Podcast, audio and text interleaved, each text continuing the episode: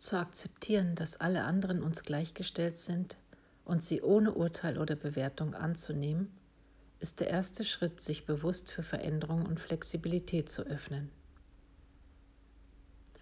Heute werde ich fünf Minuten lang über die guten Eigenschaften eines Menschen nachdenken, der mir unsympathisch ist, und sie aufschreiben.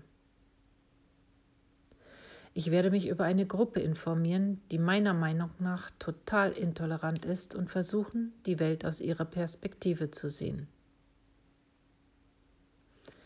Ich werde in den Spiegel sehen und mich betrachten, als wäre ich die perfekte Mutter oder der perfekte Vater, den ich mir immer gewünscht habe. Und ich werde dabei mit dem Satz beginnen, wie wunderschön du in meinen Augen bist.